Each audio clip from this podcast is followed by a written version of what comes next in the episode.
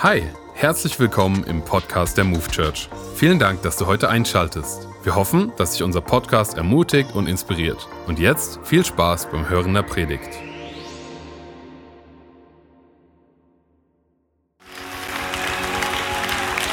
Vielen Dank, Thomas.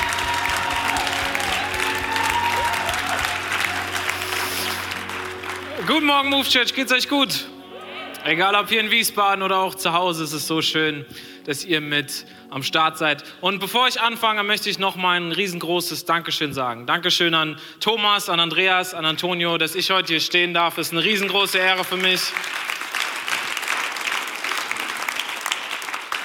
Thomas hat es gesagt, ich durfte hier in dieser Kirche aufwachsen und ich wurde gesegnet und ich würde heute hier nicht stehen, wenn es nicht Menschen gegeben hätten, die sich in mich hinein investiert hätten. Deswegen vielen, vielen, vielen, vielen Dank. Wir wollen starten äh, mit der Predigt und wir befinden uns gerade in der Predigtserie Jetzt erst recht. Okay, das ist das Jahresmotto, was wir als Move Church haben, jetzt erst recht. Und wir beschäftigen uns gerade mit unserem Vision Statement, okay, mit der Vision, die wir als Move Church haben. Und die Vision lautet, wir wollen sehen und fördern, was Gott in dem Leben, mit dem Leben und durch das Leben von Menschen tun will. Sehr vorbildlich für alle, die dies mitgesprochen haben. Und letzte Woche haben wir gestartet und äh, Antonio hat den Auftakt gemacht und wir haben uns mit der Frage, Frage beschäftigt, was will Gott in meinem Leben tun? Und die Antwort auf diese Frage ist, er möchte eine Beziehung mit uns und er möchte, dass wir ihm ähnlicher werden und von innen nach außen verändert werden. Das ist das, was Gott in uns tun möchte. Und wir wollen uns heute mit dem zweiten Teil des Vision Statements beschäftigen und zwar mit der Frage, was will Gott mit meinem Leben tun? Was will Gott mit meinem Leben tun? Wenn du einen Predigtitel suchst, dann ist auch genau das der Predigtitel. Was will Gott mit meinem Leben tun? Und ich weiß nicht, ob ich der Einzige bin, aber ich habe Gott schon mal so eine Frage gestellt. Gott, was hast du eigentlich mit meinem Leben vor? Was ist denn meine Berufung? Wozu bin ich hier auf dieser Erde? Was möchtest du, dass ich tue? Und ich finde es immer ganz witzig und auch da weiß ich nicht, ob ich der Einzige bin, ich gehe mal nicht davon aus, was meine Erwartungshaltung an Gottes Antwort auf so eine Frage ist. Ähm, bei mir ist es immer so, ich komme zu Gott und ich sage dann, Gott, was willst du mit meinem Leben tun? Und die Erwartung, wie er antwortet, die sieht ungefähr so aus. Wenn ich nachts schlafe, stehen sieben Engel um mein Bett mit Posaunen, die mich wecken und dann singen die im Einklang, wenn ich wach bin, Philipp, du sollst nach Südostasien gehen und Missionar werden. Das ist so meine Vorstellung, wie Gott das Gebet, was willst du mit meinem Leben tun, beantwortet. Ich weiß nicht, ob ich der Einzige bin, der da so Erwartungen an Gott hat oder das irgendwie ähm, an der Wand geschrieben steht, Philipp, du sollst das und das tun. Und ein anderes Beispiel, wo ich das aus meinem Leben kenne, ist die Frage mit der Partnerwahl. Ich kann mich noch erinnern, als ich äh, zarte 14 Jahre alt war ähm, und ich habe mich angefangen mit diesem, mit diesem Mädchen zu treffen. Äh, und wir haben ein bisschen Zeit miteinander verbracht und dann kam natürlich irgendwann mit 14 Jahren die Frage in mir auf, ist sie die eine? Okay, mit 14 Jahren natürlich eine essentiell wichtige Frage, die man sich stellt, ist sie die eine? Und ähm, ich bin dann auch mit der Frage ins Gebet gegangen und bin zu Gott gegangen und habe gesagt, Gott, ist sie die eine. Und die Vorstellung, wie Gott dieses Gebet für mich beantworten sollte, sah ungefähr so aus. Nachts blitzt und donnert es am Himmel. Der Himmel wird erst komplett weiß und dann wird es langsam dunkel und ihr Name steht in Sternen geschrieben am Himmel. Das war so meine Vorstellung, wie ich mir gewünscht hätte, dass Gott mir diese Frage beantwortet. Du kannst dir vielleicht vorstellen, dass die Frage so nicht beantwortet wurde, aber ich kann dir sagen, dass dieses Mädchen, mit dem ich mich mit 14 Jahren angefangen habe zu treffen, dass ich sie vor fünf Jahren heiraten durfte und dass wir glücklich verheiratet sind. Und das Ganze ohne, dass ihr Name in den Sternen geschrieben war, okay? Aber ich glaube, dass wenn es zu dieser Frage kommt, Gott, was ist dein Plan mit meinem Leben? Was willst du mit mir tun? dass wir manchmal eine falsche Vorstellung davon haben, wie Gott diese Frage beantwortet. Und ich glaube, dass die Antwort Gottes manchmal ganz anders aussieht, als wir uns das vorstellen. Und wir wollen uns heute eine Bibelstelle angucken, die diese Frage so ein bisschen erklärt. Und wir wollen einsteigen in eine Geschichte ähm, von einem Mann namens Mose. Mose, den Namen hast du vielleicht schon mal gehört. Ähm, es gibt die fünf Bücher Mose, du hast vielleicht schon mal die zehn Gebote, von denen hast du schon mal gehört. Also Mose hast du vielleicht schon mal irgendwo mitbekommen. Und Mose ist zur Zeit dieser Geschichte 80 Jahre alt. Also man könnte sagen, er war nicht mehr der Allerjüngste. Okay? Ähm, und er lebt in Midian mit seinem Schwiegervater und ist dort Hirte. Das ist sein Beruf. Und er hat mal in Ägypten gelebt, er will aber auf gar keinen Fall jemals wieder zurück nach Ägypten gehen, weil es gibt dort Leute, die ihn verfolgen und die ihn umbringen wollen. Und was dann passiert ist, er hat eine Begegnung mit Gott. Und die Begegnung sieht so aus, dass ähm, Gott aus einem brennenden Dornbusch anfängt, mit ihm zu sprechen.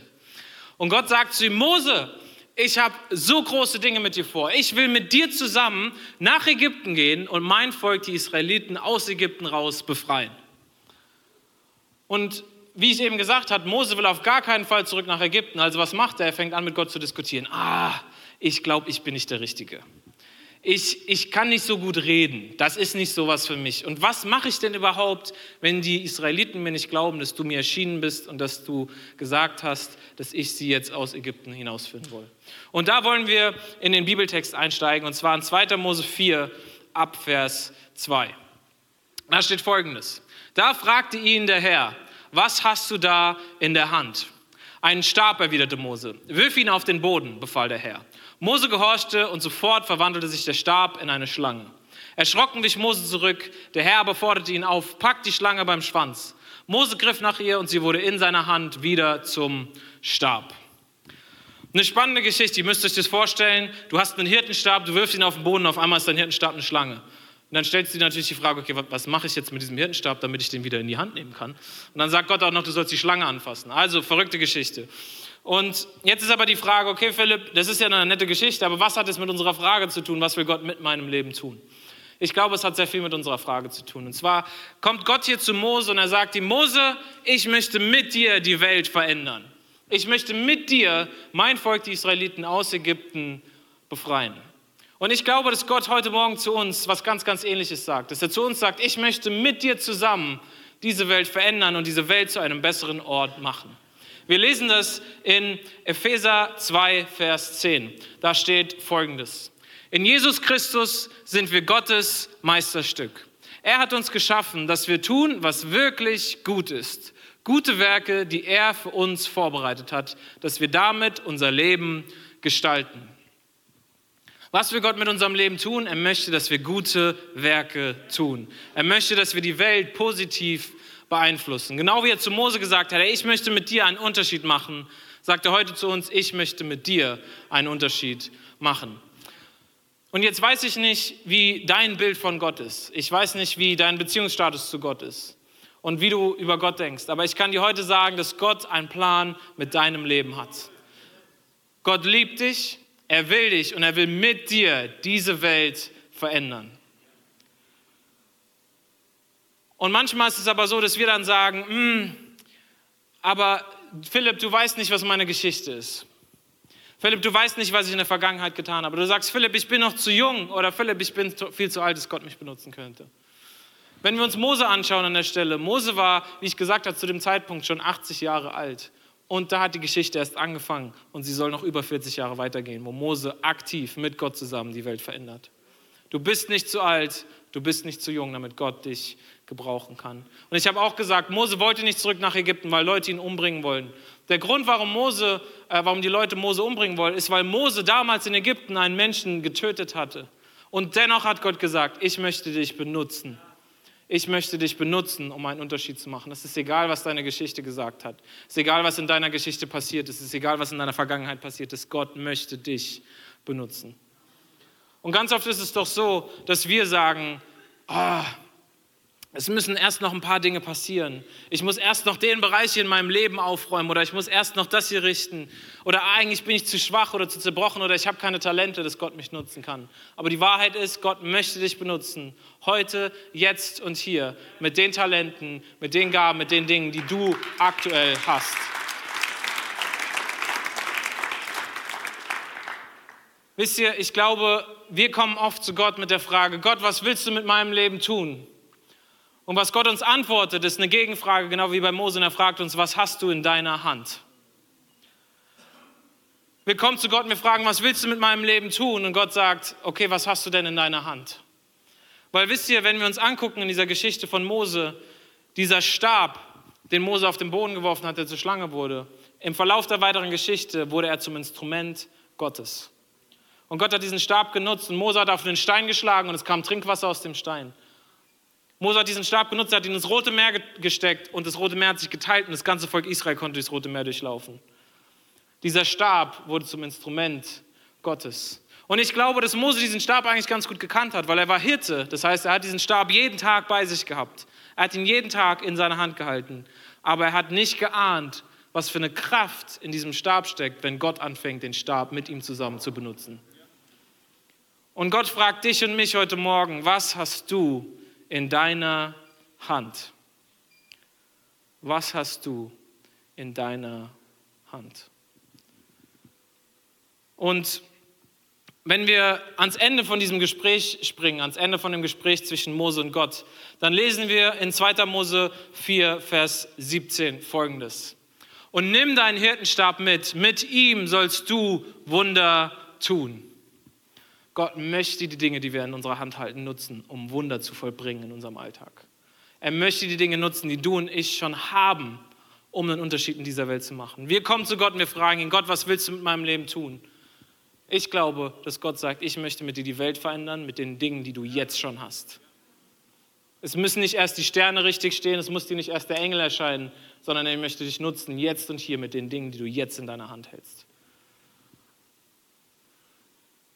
Und jetzt fragst du dich vielleicht, okay, schön und gut, Philipp, ich habe verstanden, Gott hat einen Plan für mein Leben und er will irgendwie das nutzen, was ich in meiner Hand habe. Aber was sollen denn diese Dinge sein, die ich in meiner Hand halte? Ich bin kein Hirte, ich habe keinen Hirtenstab, den ich tagtäglich trage. Aber was du vielleicht aktuell in deiner Hand hältst, ist Zeit.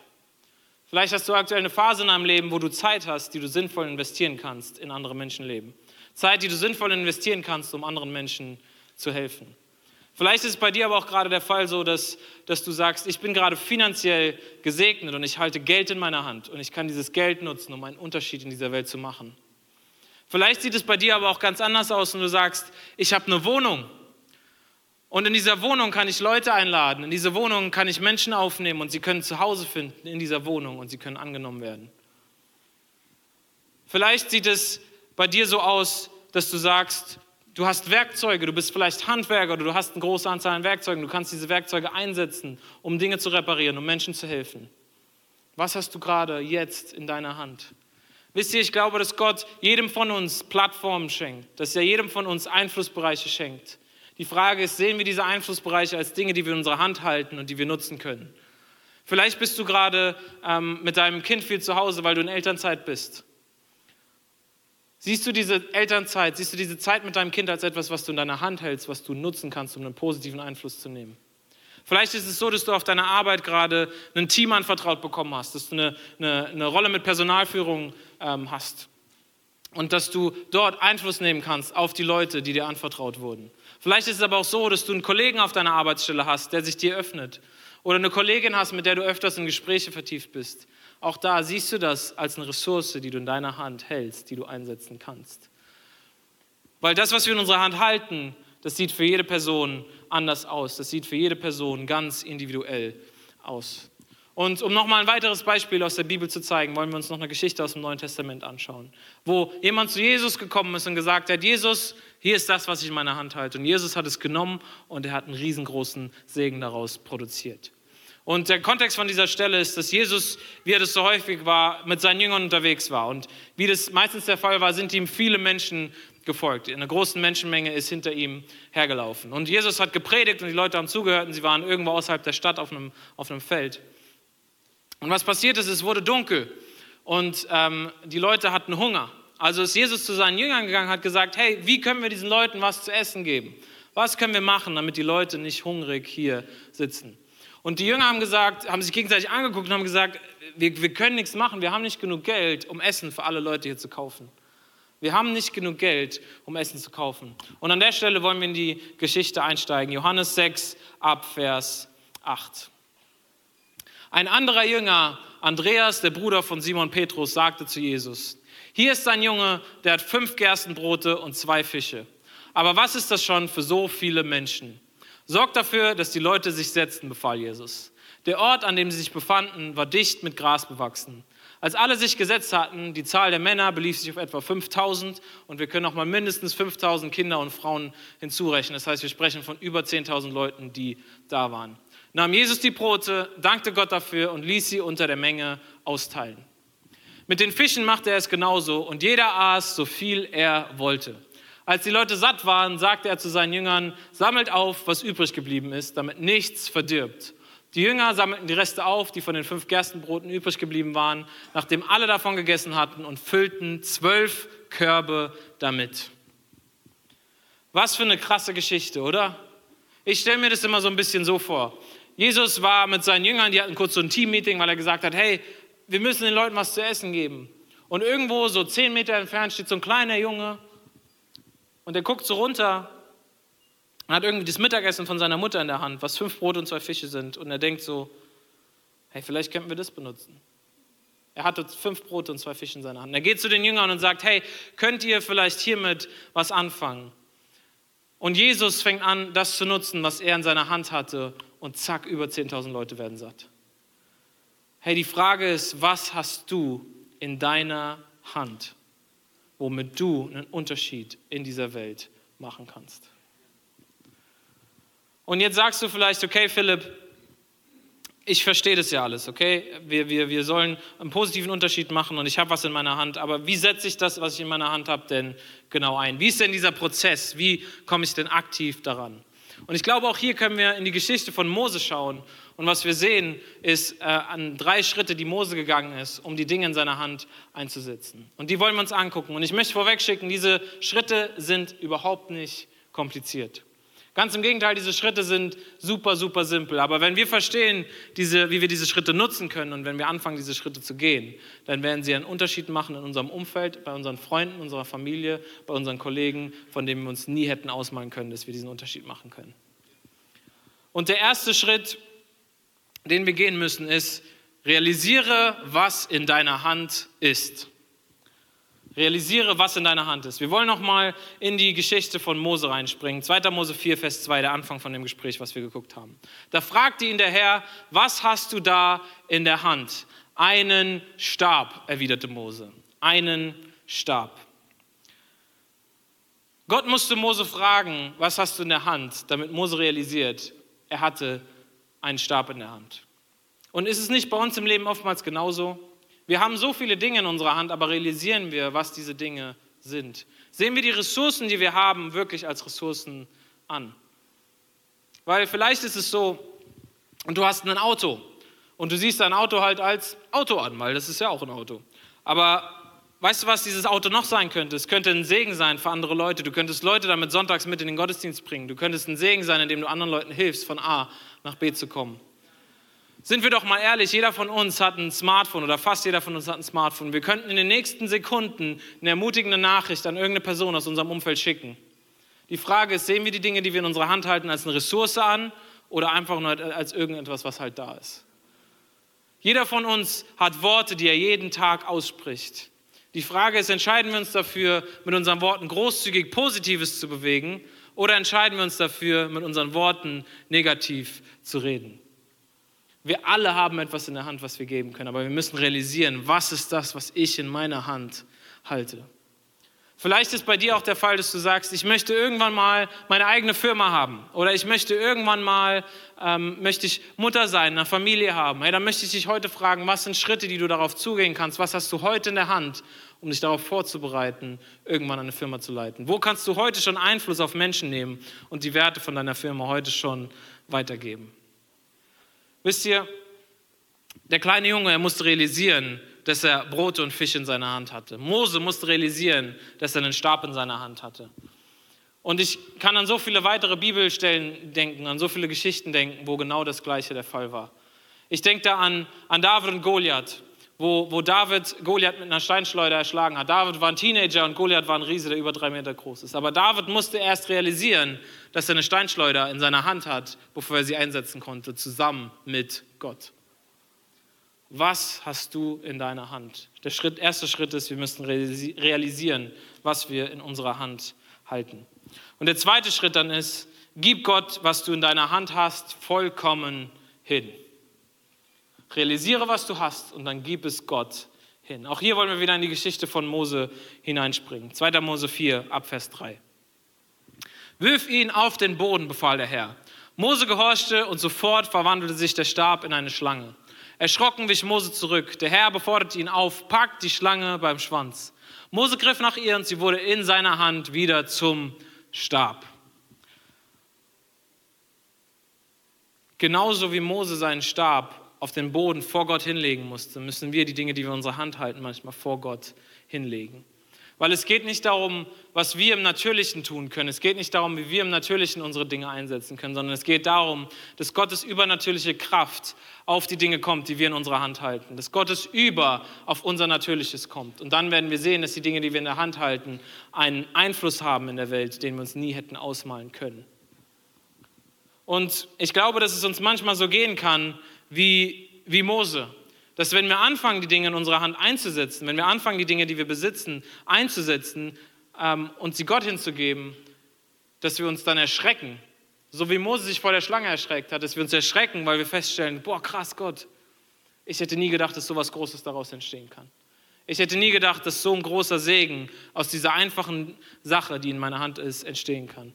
Vielleicht denkst du, ja, ich habe doch nur Zeit, Philipp. Ja, aber warte mal ab, was passieren kann mit dieser Zeit, wenn Gott diese Zeit zu einer übernatürlichen Zeit macht. Vielleicht sagst du, ich habe nur ein Auto, warte mal ab, was Gott macht, wenn er das Auto anfängt, übernatürlich zu gebrauchen.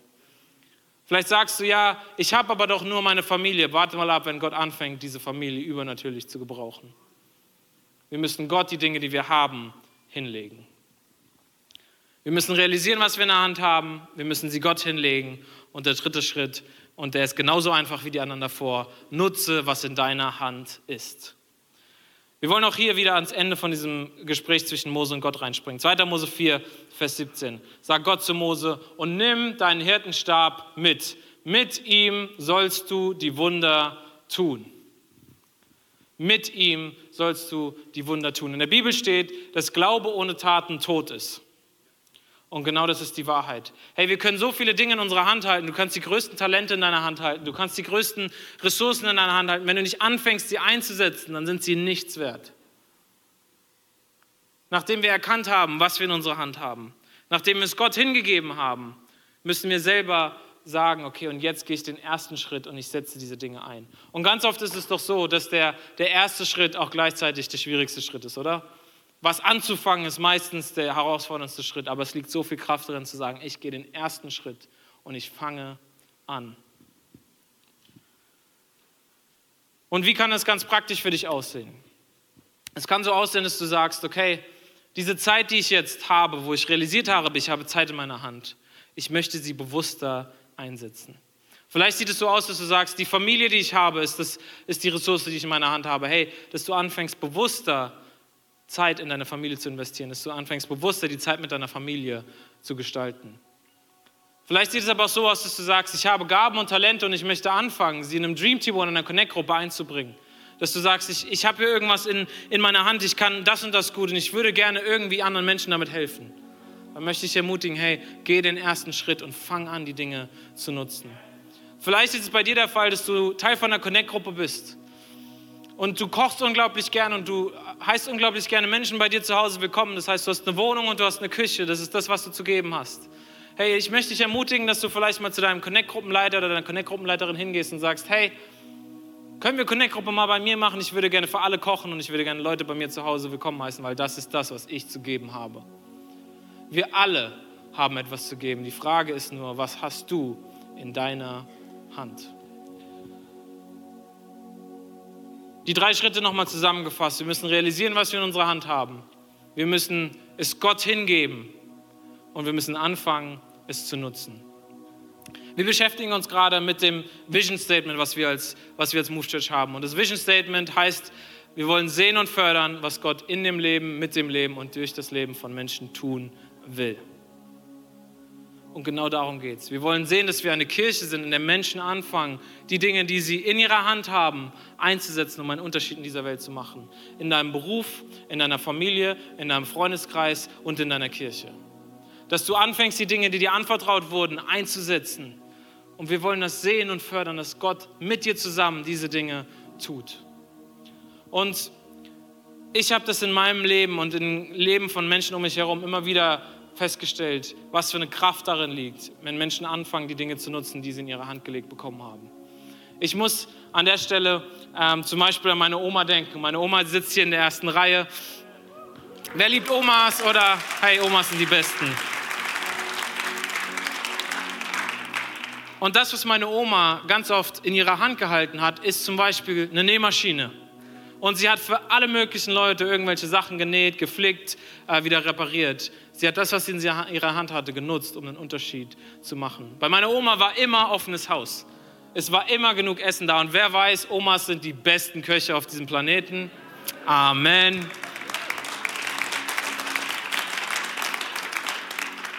Und bei meiner Oma gab es immer was zu essen und jeder war immer willkommen, weil das war das, was sie zu geben hatte. Sie hatte ein offenes Haus, was sie geben konnte. Sie hatte eine Nähmaschine, mit der sie ein Segen sein konnte. Und auch heute noch, meine Oma ist mittlerweile über 80. Da, wo Mose angefangen hat, da steht meine Oma jetzt auch. Und deswegen freue ich mich auf die nächsten 40 Jahre, die noch kommen.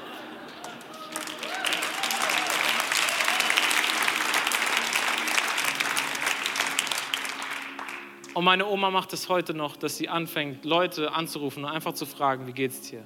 Weil sie Zeit in ihrer Hand hat. Weil sie Zeit in ihrer Hand hat, nimmt sie das Telefon und ruft Leute an und fragt, hey, wie geht's dir? Kann ich mit dir beten? Kann ich für irgendwas für dich beten? Ich kenne es aus meinem eigenen Leben. Äh, Thomas hat es gesagt, ich durfte in Australien leben für eine Zeit lang und ich war dort Teil äh, von äh, Hillsong Church, von der Kirche dort. Und ich bin nach einem Gottesdienst zufällig, wenn man es Zufall nennen möchte, mit einer Dame äh, gehobenen Alters in Kontakt gekommen. Sie war ungefähr Mitte 50. Falls du dich jetzt davon angegriffen fühlst, meine Mutter sitzt in der ersten Reihe, ich muss das später wahrscheinlich auch nochmal erklären, okay? Also entspann dich. Die Frau hätte auf jeden Fall meine Mutter sein können, okay? Ich nehme das gehobene Alters zurück, okay?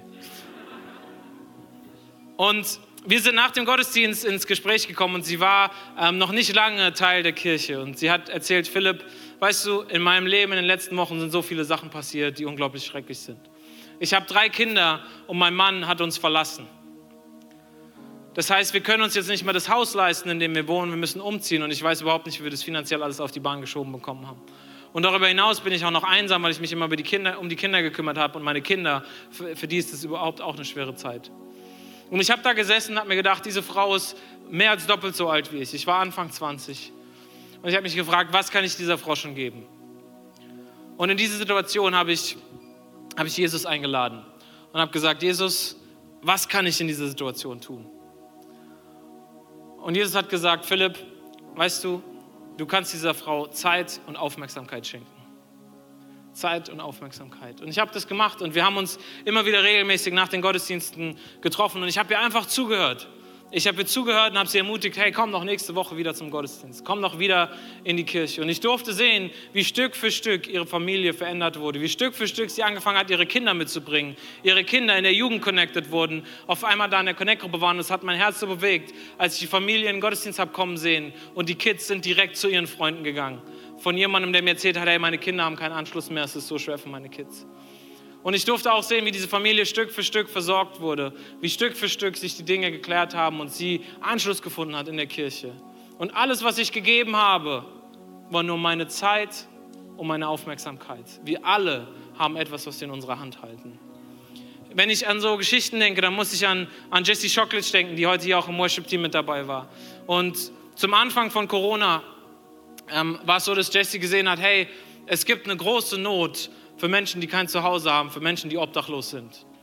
Und sie hat sich überlegt, was habe ich in meiner Hand? Und sie hat festgestellt, ich habe eine Küche und ich kann was einkaufen gehen. Und sie hat von sich aus angefangen, ähm, Essen vorzubereiten und ist auf die Straße gegangen, hat sie an die obdachlosen Menschen verteilt. Hey, das ist das, was wir tun können. Wir können immer etwas tun mit den Dingen, die wir in unserer Hand halten.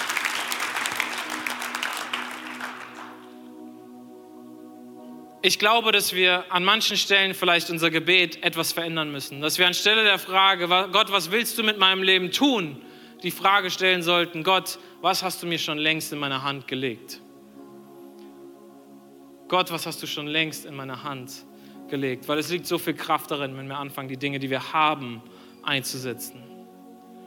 Und was wir jetzt machen wollen, ist, wir wollen uns eine Zeit nehmen, wo wir Gott fragen, hey Gott, was hast du mir jetzt gerade in diesem Moment in meine Hand gelegt? Was hast du mir in meiner aktuellen Zeit in meine Hand gelegt und wie kann ich das einsetzen? Und ich möchte uns einladen, dass wir alle zusammen aufstehen, äh, egal ob hier in Wiesbaden oder auch online. Äh, lasst uns gemeinsam aufstehen. Und ich möchte, ich möchte beten und ich möchte, dass wir in eine Empfangshaltung gehen. Und du kannst, wenn du möchtest, äh, deine Hand auf dein Herz legen oder du kannst deine Hände in der Empfangshaltung vor dich ausstrecken. Aber lass uns Gott mal diese Frage stellen, hey Gott, was hast du jetzt gerade in meine Hand gelegt? Gott, was sind die Dinge, die du mit mir gemeinsam bewegen möchtest? Ich möchte beten und dann wollen wir uns einfach einen Moment der Ruhe danach nehmen, wo wir, wo wir hinhören wollen auf das, was Gott uns sagt. Und Jesus, wir danken dir dafür. Wir danken dir, dass du ein Gott bist, der mit uns gemeinsam einen Unterschied in dieser Welt machen möchte.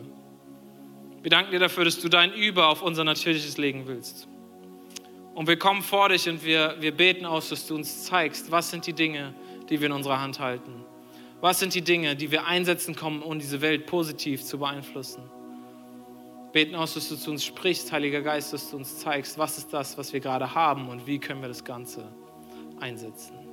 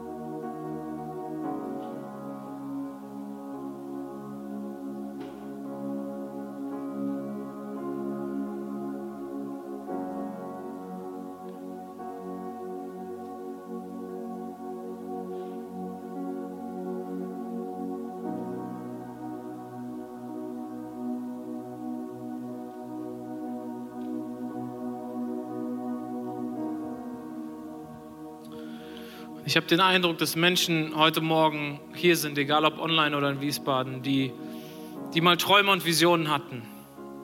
Die mal Träume und Visionen in den Herzen hatten, die mal das Feuer hatten zu sagen, ich möchte diese Welt positiv verändern. Aber dann ist irgendetwas passiert. Dann ist was passiert und zwar ist das Leben passiert. Und deine Lebensumstände haben dir gesagt, das wird niemals klappen. Vielleicht gibt es auch Stimmen um dich herum, Freunde, Familie, die gesagt haben, das wird niemals zutreffen. Oder vielleicht stehst du auch hier und sagst, dieser Traum ist viel zu groß, der wird eh niemals klappen. Ich glaube, dass Gott heute Morgen Träume, Visionen und Wünsche in unsere Herzen neu hineinschreiben möchte. Und dass er uns damit zeigt, hey, das sind die Dinge, die ich dir schon in die Hand gelegt habe. Und du darfst dich mit den Dingen, die du jetzt schon hast, auf deine Träume, Visionen und Wünsche zu bewegen. Und wenn dich das betrifft, dann mach dich einfach eins mit dem Gebet, was ich jetzt noch beten möchte mach dich eins damit und sag, hey, ich möchte diese, diese Visionen, diese Träume, ich möchte sie neu freiräumen. Ich möchte diese Visionen und diese Träume, ich möchte sie freischaufeln, da wo das Leben sie irgendwie verschüttet hat. Und ich möchte beten, dass ich ein neues Feuer bekomme für die Dinge, die du Gott mir in mein Herz gelegt hast. Und Jesus, wir wollen es ausbeten. Wir wollen ausbeten, dass du kommst und dass du uns neue Träume, Visionen und Wünsche in unser Herz legst. Dass du uns zeigst, was die Dinge sind, die wir nutzen können, was die Dinge sind, die wir in unserer Hand halten, um einen Unterschied in dieser Welt zu machen. Wir beten aus, dass du da, wo alte Träume irgendwie verschüttet wurden, wo wir sie irgendwie ad acta gelegt haben, wo wir sie irgendwo hinten verschlossen haben, wir beten aus, dass du diese Träume und Visionen wieder rausholst. Wir beten aus, dass du das Feuer neu entfachen wirst und dass wir sehen werden, dass wir, wenn wir anfangen, die Dinge einzusetzen für dich, die wir Dinge, die wir in unserer Hand halten, einzusetzen, dass es einen Unterschied machen wird in unserem Umfeld. Jesus, wir beten aus, dass dein Über auf unser Natürliches kommt. In Jesu Namen. Amen. Amen. Ich möchte noch ein letztes Gebet sprechen mit einer Gruppe von Menschen. Und ich möchte uns einladen, dass wir dafür nochmal alle gemeinsam die Augen schließen. Weil das ist jetzt ein Moment, wo es nicht um deinen Nachbarn geht, es ist ein Moment, wo es nicht darum geht, was macht die Person links und rechts von dir, sondern in diesem Moment geht es nur um dich und um Gott. Und ich möchte die Frage stellen, kennst du Jesus? Hast du eine lebendige Beziehung zu Jesus? Vielleicht bist du heute hier und hast zum ersten Mal von einem Gott gehört, der dich liebt und der einen Plan für dein Leben hat. Vielleicht ist es aber auch so, dass du mit Gott schon ganz, ganz lange unterwegs bist dass du schon, schon länger mal mit ihm unterwegs warst, aber du bist irgendwann vom Weg abgekommen. Ich kann dir sagen, hey, Gott erwartet, dass du nur zurückkommst. Und du hast heute die Möglichkeit, dich neu für ein Leben und eine Beziehung mit ihm zu entscheiden. Und wir werden es so machen, ich werde gleich von drei auf eins runterzählen. Wenn ich bei eins angekommen bin, dann möchte ich dich bitten, wenn du sagst, ich möchte mein Leben mit Jesus verbinden, dass du kurz deine Hand hebst, damit ich weiß, mit wem ich beten kann. Es ist ein Zeichen für mich und für Gott, dass du sagst, hey Gott, ich möchte mit dir volle Sache machen. Drei, Gott liebt dich und er ist für dich gestorben. Zwei, er hat einen Plan für dein Leben und er möchte dich benutzen. Eins, wenn du sagst, ich möchte mein Leben mit Gott verbinden, dann heb jetzt da, wo du stehst, deine Hand. Heb jetzt deine Hand und sag, Gott, ich möchte mit dir volle Sache machen. Dankeschön, Dankeschön, Dankeschön. An alle Hände, auch zu Hause. Dankeschön. Wow, so viele Hände. Hey, ihr könnt die Hände wieder runternehmen. Und was wir jetzt machen wollen, ist, wir wollen gemeinsam ein Gebet sprechen. Und wir werden es so machen, dass ich das Gebet vorformuliere und dass, dass ihr das Gebet nachformuliert. Wenn du die Hand gerade gehoben hast, hey, dann mach dich eins mit dem Gebet, sprich das Gebet von vollem Herzen mit. Aber wir werden als gesamte Move Church Family dieses Gebet nachbeten. Ich spreche vor und ihr wiederholt. Jesus, ich danke dir, dass du für mich gestorben bist. Ich lege mein Leben in deine Hände. Ich lege alles ab, was mich von dir trennt. Reinige mich von Kopf bis Fuß. Ich spreche heute aus, dass du mein Gott und mein König bist. Ich danke dir, dass du mich liebst. Ich danke dir, dass du mich annimmst. Und ich danke dir, dass ich von heute an dein Kind sein darf. In Jesu Namen. Amen. Amen. Hey, können wir den Leuten mal einen riesengroßen Applaus geben? Danke, dass du dir heute eine unserer Predigten angehört hast. Wenn dich die Botschaft angesprochen hat und du eine persönliche Beziehung mit Gott gestartet hast, sagen wir herzlichen Glückwunsch zur besten Entscheidung deines Lebens. Wir möchten dir die Möglichkeit geben, mit uns in Kontakt zu treten und dir dabei helfen, deine nächsten Schritte in deinem Leben als Christ zu gehen. Melde dich dazu einfach auf der Seite hallo.movechurch.de. Wir freuen uns auf den Kontakt mit dir. Und wenn dir das, was du heute gehört hast, gefallen hat, abonniere doch unseren Kanal oder teile diese Folge mit Freunden und rate unseren Podcast. Noch mehr Content und weitere Informationen zu uns als Move Church bekommst du entweder auf movechurch.de oder unseren Social Media Kanälen. Danke fürs Reinhören und bis demnächst, vielleicht vor Ort in einem unserer Gottesdienste oder wieder hier im Podcast.